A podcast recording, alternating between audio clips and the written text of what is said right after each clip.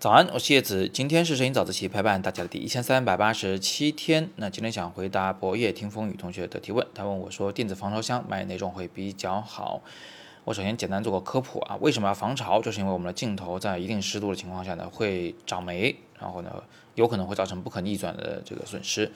那现在我们南方、北方都在下雨，北方呢，这个我印象中啊，应该是百分之六七十度的湿度还是比较常见。我高中时在南方的，记得我的这个防潮箱上的这个度数是百分之九十几啊，接近百分百，这个确实是比较可怕的。那首先呢，我还是非常实诚的跟大家说一个最好的防潮方法啊，就是常常把相机拿到太阳下去用一用，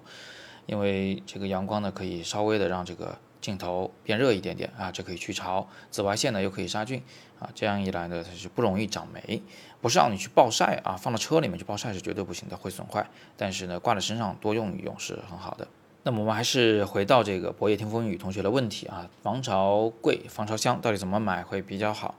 那首先呢，我们先看一种非常简易的防潮箱，这种箱子其实就是一个啊带有密封条的稍微厚一点的塑料箱啊。那这个箱体外面呢是有一个嗯这个湿度计，可以看到箱子里面的空气的湿度状况。你想象一下，把器材放到这样的箱子里面一关上，这根本没有起到这个防潮的作用，所以它需要辅助一个叫做电子吸湿卡的东西来使用。什么意思呢？就是普通的干燥剂啊，呃，如果放到箱子里面放一会儿，它吸完潮它就该扔了，什么时候该扔你也不知道，这个确实是不太方便，比较浪费。呃，那电子吸湿卡呢是可以被重复利用的干燥剂，它是一个装在塑料盒子里面的干燥剂，呃，周围有很多通风孔，然后这种盒子上有一个透明的小窗，那个窗子里面可以看到干燥剂的那个颗粒的颜色，如果你看到的颗粒的颜色是蓝色的，就代表，哎，它现在的状态很干燥，那如果你看到它的颗粒是粉色的、红色的，你就。就可知道了啊，它是一个比较潮湿的一个状态，你应该帮助这一个干燥剂去潮。用起来是怎么用呢？很简单，就是你先把这一个电子吸湿卡插在电源上，然后过一会儿啊，你就发现它发热了，并且里边的颗粒由粉色变成蓝色，也就是说它的里边的水汽呢被驱出来了。然后你就取下这一个电子吸湿卡，趁它。啊，还是热的时候，就直接把它丢到那个密封的啊简易的防潮箱里面去，然后它就在里面开始吸潮，然后你就看到这个湿度计的这个指针一直往左，一直往下掉。过一段时间，你把这个电子吸湿卡再拿出来检查一下啊，发现它已经变红了，不能用了，就再把它插到电源上去做一个去潮的动作就可以了。这种设备呢相对比较便宜，但是其实呢它也比较麻烦，而且电子骑士卡也有一定的寿命啊，用几年就该扔掉了。跟这种防潮箱，呃，类似的还有一种叫做安全箱的东西。安全箱比防潮箱要更厚啊，它的结构设计呢要更能承重，所以你即便是站一个一百八十斤的大汉站在上面，那个箱子也不怎么会变形。而且呢，这种箱子里边它还有可以啊更改形状的海绵结构，你可以根据你的器材的形状大小，把相应的位置的海绵抠出来。啊，然后形成一个刚好能放你器材的这么一个空位，然后再把器材码进去啊。呃，如果你想要去潮的话，就应该再抠出来一个可以放刚才说过的电子吸湿卡的这么一个空位，把它也丢进去，扣上盖儿，扣上就可以了。那这种箱子呢，一般啊还带有一个锁位啊，你可以把它锁上，而且它带有个把手，你可以把它拎着走。但是这种箱子其实非常非常重，是很不适合这个带出去用的。那么最后呢，最推荐的其实还是我正在用的这种叫做电子防潮箱，或者叫做电子防潮柜。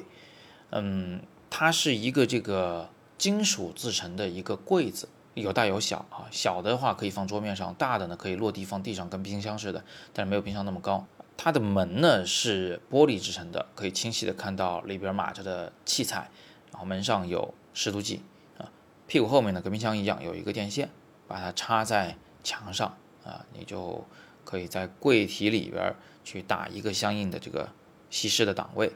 啊，然后就等着看结果就行了。过了一段时间，你就发现那个湿度计的读数就变得更低了。这种电子防潮箱或者叫防潮柜，虽然贵了一点，但是呢，它非常非常的让人省心。插上电源，你可以一直就不管它了。器材躺在里面呢是非常安全的。好，最后做一个小科普，其实啊，呃，湿度到一定值以上。是比较难长霉的，就百分之六七十以上的湿度呢，镜片上长霉的可能性反而会降低一些。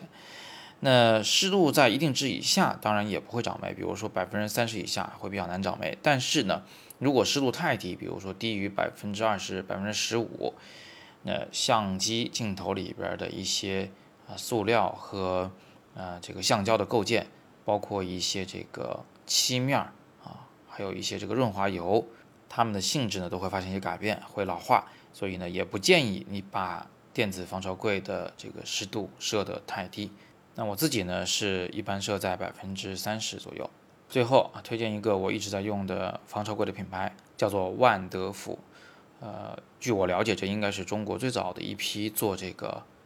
呃摄影器材的电子防潮柜的品牌了。啊，大家可以去淘宝上看一下，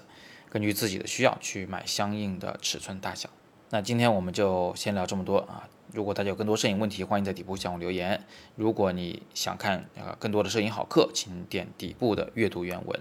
如果你喜欢早自习，不要忘了点亮再看。今天是摄影早自习陪伴大家的第一千三百八十七天，我是叶子，每天早上六点半，微信公众号“摄影早自习”，不见不散。